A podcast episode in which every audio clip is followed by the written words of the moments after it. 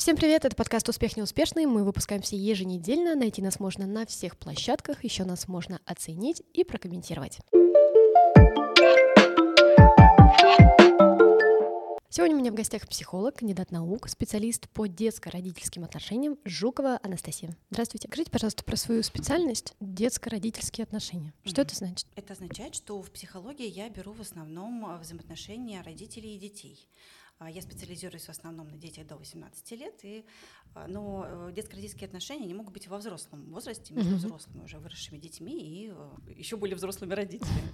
Мы сегодня поговорим с вами о синдроме самозванца. Наконец-то у нас будет человек, который оценит все с профессиональной точки зрения и пояснит нам. Начнем, наверное, с того, что такое синдром самозванца именно со стороны психологии. Не как мы его трактуем тысячу раз здесь, а вот что-то более профессиональное. Ну, если честно, вы абсолютно точно все определили, и те, кто слушали подкасты, и я не вижу смысла повторяться, это абсолютно четко, вот прям по, э, по номенклатуре. Синдром самозванца, знаете, я просто пошире немножко расскажу, что есть понятие нормы. И вообще синдром самозванца э, как, считается, что в норме все самозванцы. Э, мы обязаны подстраиваться под социальную норму и играть какую-то роль. Угу. Это считается нормой. Есть самозванцы невротические, это как раз то, о чем вот вы говорите. Угу. А есть самозванцы реальные. Это вот те люди, которые выходят за рамки нормы, угу. как раз эм, демонстрируя свою личность, демонстрируя не свою личность. Угу. А есть самозванцы реальные, э, которые выходят за рамки нормы, но в другую плоскость. Они действительно обманывают а, окружающих, представляя им совершенно другую личность угу. и получают это удовольствие. Это, собственно говоря, вот в сторону мошенничества. А что значит самозванцы в норме? Норма — это что такое? Норма — это а, любой человек, все мы абсолютно самозванцы, угу. Потому что мы играем определенную роль, которая Социальный. требует социум, угу. да, ожидания родителей в том числе, да, любые, любое давление, которое на нас извне, оно меняет, на, оно заставляет нас играть э, определенные роли, угу. которыми мы можем на самом деле не являться. Все мы что-то скрываем, все мы хотим казаться лучше, и это тоже является нормой. Да, это считается э, самозванцем в норме. Как понимаете, что человек вот выходит за эту норму?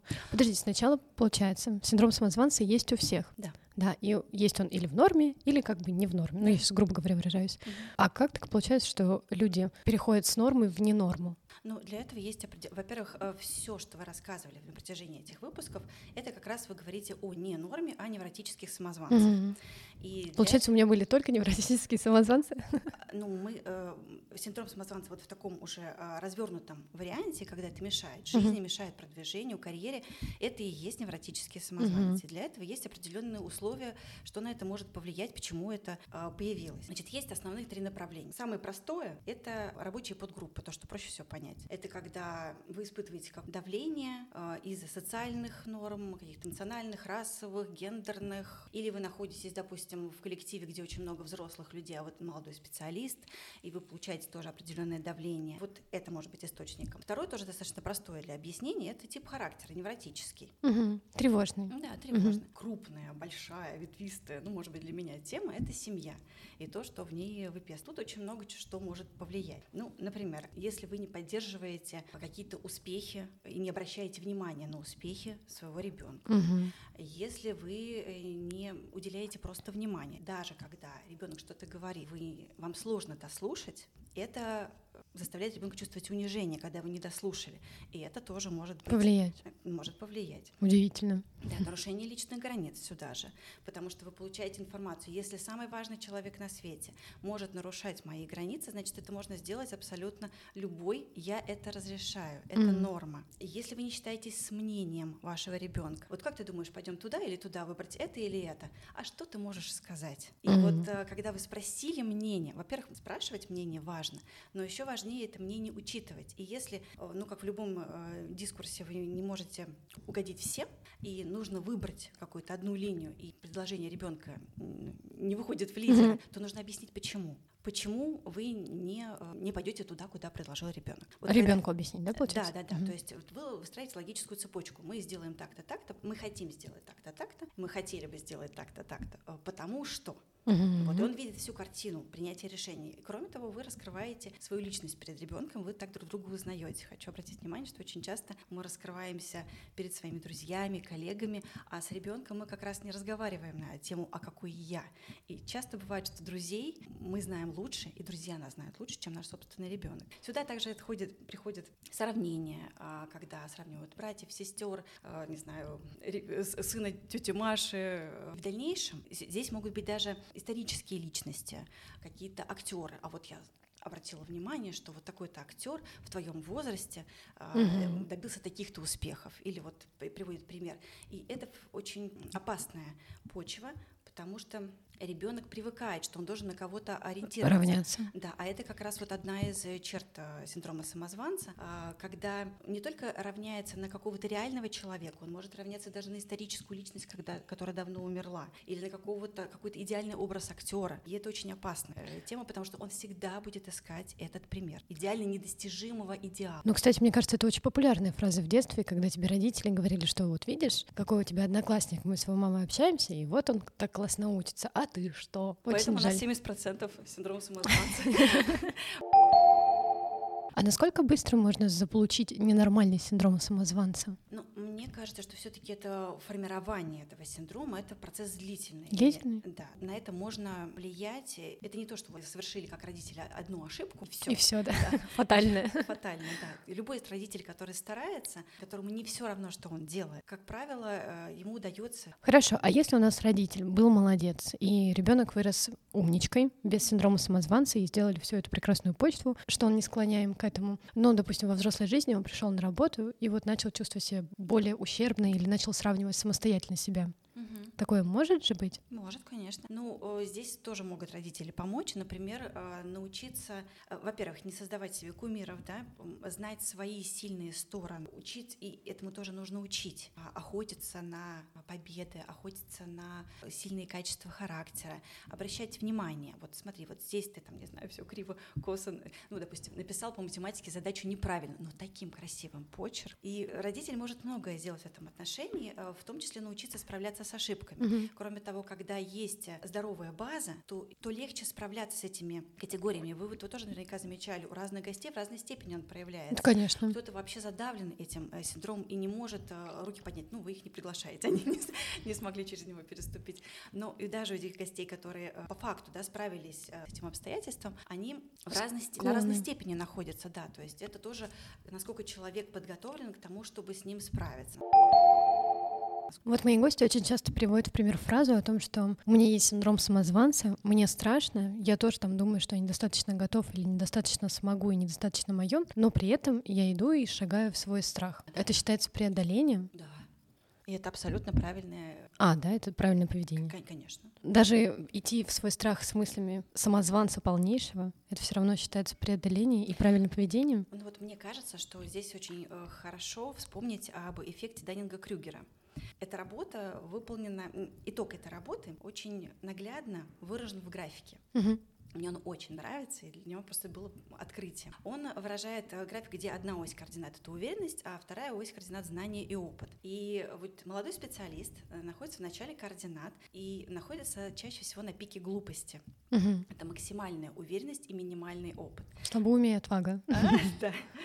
Э, Далее он падает в долину отчаяния, где э, опыта побольше, а вот уверенность э, самая минимальная. И дальше самый длительный период — это склон просветления, когда он долго-долго учится, долго набирается опыта, и дальше он, те, у кого получается, выходит на плату стабильности. Мгм. И опять же, мы говорим про осознанность. Когда ты просто плохой специалист и выпрыгиваешь, пытаешься работать, это один разговор, да. Скорее всего, таких людей, если они остаются на этом пике глупости, у них нет синдрома самозванца, потому что они как раз не понимают, Да. что они Мгм. делают.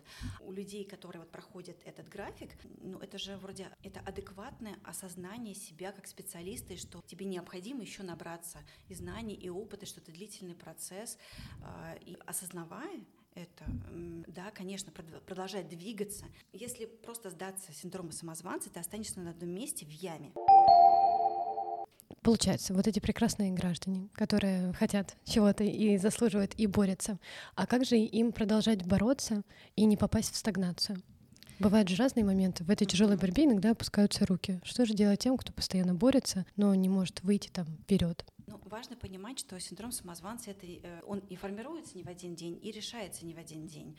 Это длительный процесс. Это первое. Второе, что важно понимать, этот синдром совершенно точно нелинейный. Он имеет э, свои пики с плюсом и пики с минусом. И здесь мы вспоминаем о том, что синдром самозванца, как правило, напрямую связан с низкой самооценкой. А в низкой самооценке есть два состояния. Я никто, и я Бог. Интересно. И поэтому, э, когда вы находитесь, и, и это совпадает немножко с вот графиком синдрома самозванца, мне он напоминает синусоид. Когда вы падаете на самое дно, что я никто, и я ничего не могу сделать, и вы абсолютно обездвижены угу. этим вот э, парализующим страхом, то надо быть себе другом, надо о себе позаботиться. Это то время, когда нужно восполнить ресурс и отдохнуть. Вот здесь э, очень важно хорошо знать себя. И, и если вы еще этого не, не знаете, то стараться узнать себя. Задать себе вопрос, а как я вообще отдыхаю? Угу не как отдыхают мои родители, не как принято отдыхать среди моих друзей, не как э, почему я отдыхаю именно так. Это мой формат отдыха или это навязанный? Э, это да, э, где-то я перенял этот опыт. Чего я хочу? Вот если бы у меня было неограниченное количество а, возможностей, если бы я не зависел ни от чего мнения, я был бы абсолютно свободен, и нет, то как бы я отдохнул? Что бы это было? Когда вы находитесь на дне и не знаете, как отдыхать, начните это изучение. Угу. Если вы знаете, значит, вы пойдете по нужному направлению. Но каждый раз, когда вы падаете, если вы ничего про себя еще не знаете, в следующий раз яма будет короче, потому что вы уже быстрее из нее выйдете ну, в да. ресурсное состояние. А вот когда вы выходите на верхнюю, на, на верхний пик, я Бог. Угу у меня, да я самый лучший, самый прекрасный. Вот тогда самое время для того, чтобы что-то делать, двигаться вперед. Это типа время действия, получается. Да, это время действия. Но все равно в синдроме самозванца ты будешь испытывать сильный страх, может быть, менее парализующий, чем обычно. И если есть ресурс, хорошо выписать э, список своих достижений. Вот еще очень хороший способ — это иметь человека-ориентира. Не всегда такой э, способ всем подходит, и не всегда можно встретить такого человека, но бывает, что в окружении появляется тот, вот вы смотрите и думаете, вот он бы точно поступил правильно в этой ситуации. Представьте себя вот как в системе Станиславского. Я — это человек, что бы он сделал на моем месте, в такой mm-hmm. же ситуации. Или вы можете спросить обратную связь у этого человека, для, ориентиры для вас. Ну, конечно же, желательно, чтобы это был человек близкий вам по духу. В принципе, психолог — это то же самое экспертное мнение, ну, да. за которым вы приходите. Но в вашем окружении может быть человек, которого вы не замечаете, но которого вы считаете для себя ориентиром. А, кстати, очень хороший тоже способ — это посмотреть на себя глазами других людей, не только вот альфа-человека для вас, а чтобы подумал человек о моих достижениях и о моем положении сейчас, а, ну вот этот бариста, например, да, угу. или вот э, прохожий, если бы я ему рассказала о себе. Еще хороший способ, а попробуй доказать, что ты недостоин этой работы. Докажи мне. Сам докажи себе, себе в смысле? Да, докажи себе, почему ты недостоин этой работы. Эм, давайте перейдем, наверное, к симптомам синдрома самозванца. Для тех людей, которые сейчас слушают и не понимают, ну, вроде что-то у них сходится, а вроде как бы и нет. Какие у нас есть явные там симптомы самозванца, чтобы человек смог определить, существует ли в данный момент жизни у него это или нет? Мне очень нравится, например, классификация э, профессиональная у Валерия. Она разбивает это по, э, синдром самозванца по типам, uh-huh. и, возможно, кто-то себя узнает. Uh-huh. Вот есть перфекционисты, есть эксперты, они различаются. То есть эксперт это человек, который постоянно учится, uh-huh. вечный студент, да, как uh-huh. вы сказали уже. А, и э, он боится показать э, свое незнание в какой-то области, и поэтому не задает вопросов такой маркер. Но про перфекциониста понятно. Ну, да. Мы хотим, чтобы все было идеально. А есть категория супермен, супервумен. Она тоже отличается от перфекциониста. Это как? Это я хочу быть лучшим везде. Я хочу успеть везде. Я буду лучшим и на работе. Вот это как раз супермамочки. Да? Я... Синдром отличника. Ну, это схоже, да? Это немножко другое. А, угу. Синдром отличника, он ближе к перфекционизму. Угу. К перфекционизму. Супермен и супервумен — это вот как раз э, картинка из Инстаграма. Я угу. идеальная мама, я идеальный бизнесмен, я идеальная хозяйка и так далее. В общем, то, чем давит современных женщин. Да, общество. Да, также э, для меня было удивлением, например, знать, что сюда относятся природные гении. То есть те люди, которые, э, которым в детстве все легко давалось угу. по каким-то причинам, а потом, когда они выросли, э, им приходится трудиться угу. в силу разных причин. И для них это необычно. Они считают, что раз я должен прилагать усилия, а раньше мне было все легко, то значит со мной что-то не так. Я угу. плохой, я не умный, и им кажется, что всем остальным людям по-прежнему так же легко, как, и, э, как было им в детстве, а он трудится, для него это непривычный. Ого! Да, непривычный опыт, и он, от этого падает самооценка э, резко. И плюс, тоже мне было интересная категория узнать, есть солисты. Я должен справиться со всем один. Если мне потребовалась чья-то помощь, значит, я не справился. Вы меня удивили, я никогда не слышала эти категории, очень интересные. Ну, это очень часто применяется в американских фильмах «Я работаю один». А, и ну типа вот эти шпионы. Из, да, борется изо всех сил. Почему он так борется изо всех сил? Потому что если у него появляется напарник, как раз вот я не справился. Это типа потому, что нужно делить лавры, грубо говоря? Или именно свое самоощущение, наверное, как-то? А, мне в этом плане очень нравится история с Иваном Поддубным. А, это известный русский борец, который гастролировал по всему миру. И, в общем, у него была история в детстве, когда он подрался с мальчишками. Его побили, так скажем, подрался, побили его. Он побежал к отцу и кричит, папа, вот те парни, пойдем, ты им накостыляешь. И он, а, кто? Пошли. Берет и ведет его на задворке, снимает порты и сечет не бегай ко мне, не бегай, сам всегда борись до конца. И он не проигрывал, угу. именно потому что вот нету батьки, который за тебя вступится. Ты должен здесь или умереть от того, что тебя избил вот все мальчишки со всей деревни, или ты выстоишь. Мне кажется, вот это про это. Да, но это, это так грустно звучит, с одной стороны. Прелести воспитания XIX века. Ко мне приходят на подкаст и рассказывают про свой карьерный путь и синдром самозванца. И это очень смежная штука. В основном мне кажется, что люди вот именно чувствуют проявление синдрома самозванца именно в карьере. Есть ли у нас какие-то м- способы или советы, может? Кажется, что очень важная категория такое понятие, как призвание. Угу. Потому что все люди, которые к вам приходили, вы наверняка обратили внимание, у них а, а, они справлялись с синдромом самозванца, когда выходили на свое, ну, можно так сказать, предназначение.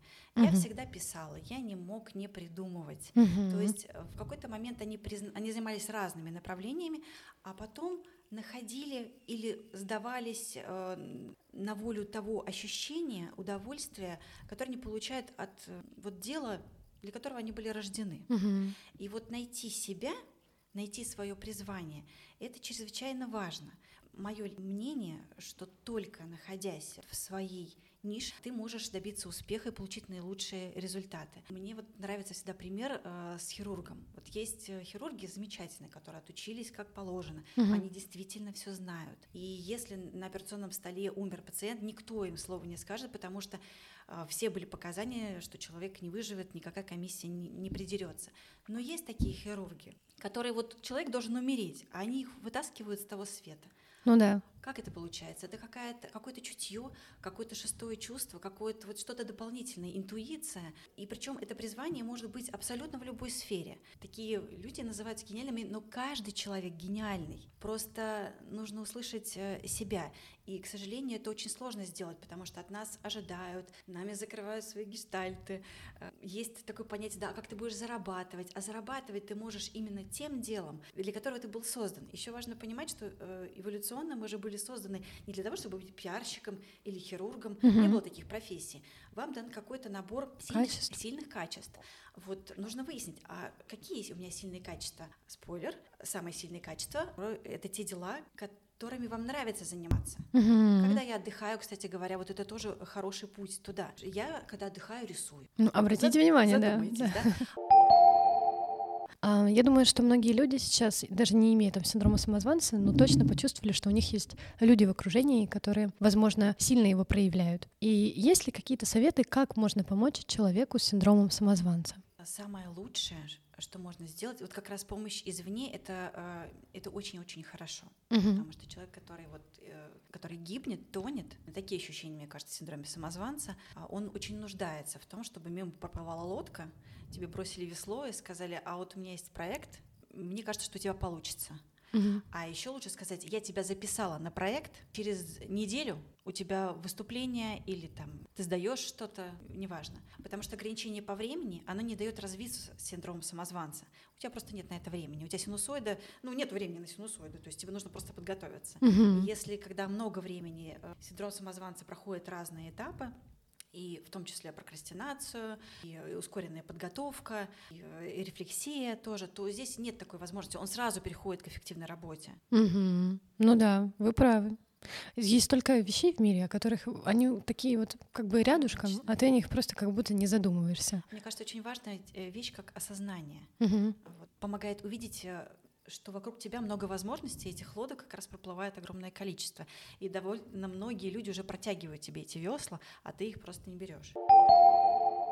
Так как вы у нас м, специализируетесь на родительских отношениях, детско-родительских отношениях, скажите, что нужно сделать родителям или что может сделать родитель для того, чтобы уберечь ребенка от синдрома самозванца? Очень важный фактор в детско-родительских отношениях это как раз э, безусловная любовь, как бы странно это ни звучало. Потому что чаще всего мы любим кого-то за что-то, есть такое убеждение, и особенно детей чаще всего любят за успехи за какие-то достижения. И вот это, э, это как раз отсутствие безусловной любви. Я жду, чтобы ты учился на одни пятерки. Если ты не соответствуешь моим ожиданиям, то есть последствия. Я жду, что ты будешь э, гетеросексуален. Я жду, что ты будешь успешен. Вот это, кстати, мне кажется, наибольшее давление современности.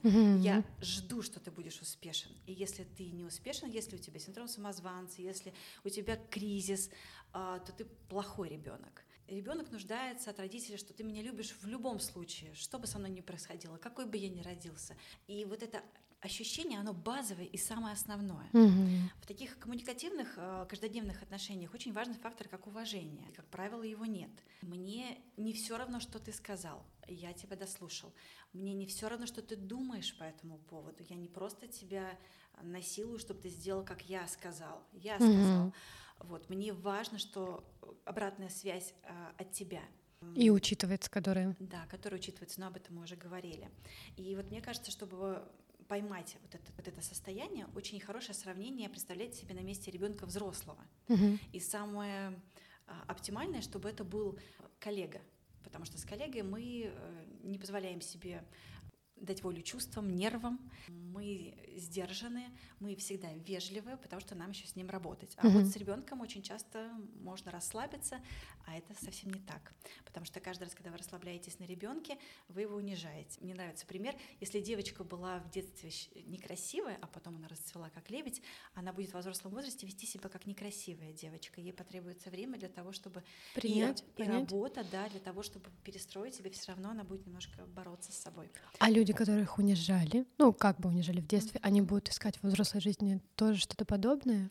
А, Здесь, возможно, разные стратегии. Мгм. Они могут э, компенсировать тем, что тоже будут унижать, они могут с этим а, бороться, а, они могут, э, наоборот, искать такого человека, М. который будет продолжать эту привычную, Повторять, типа, да, мгм. привычную эту систему. И вот что касается похвалы, я бы хотела отдельно остановиться. Это очень важный и очень удобный инструмент. Важно правильно хвалить.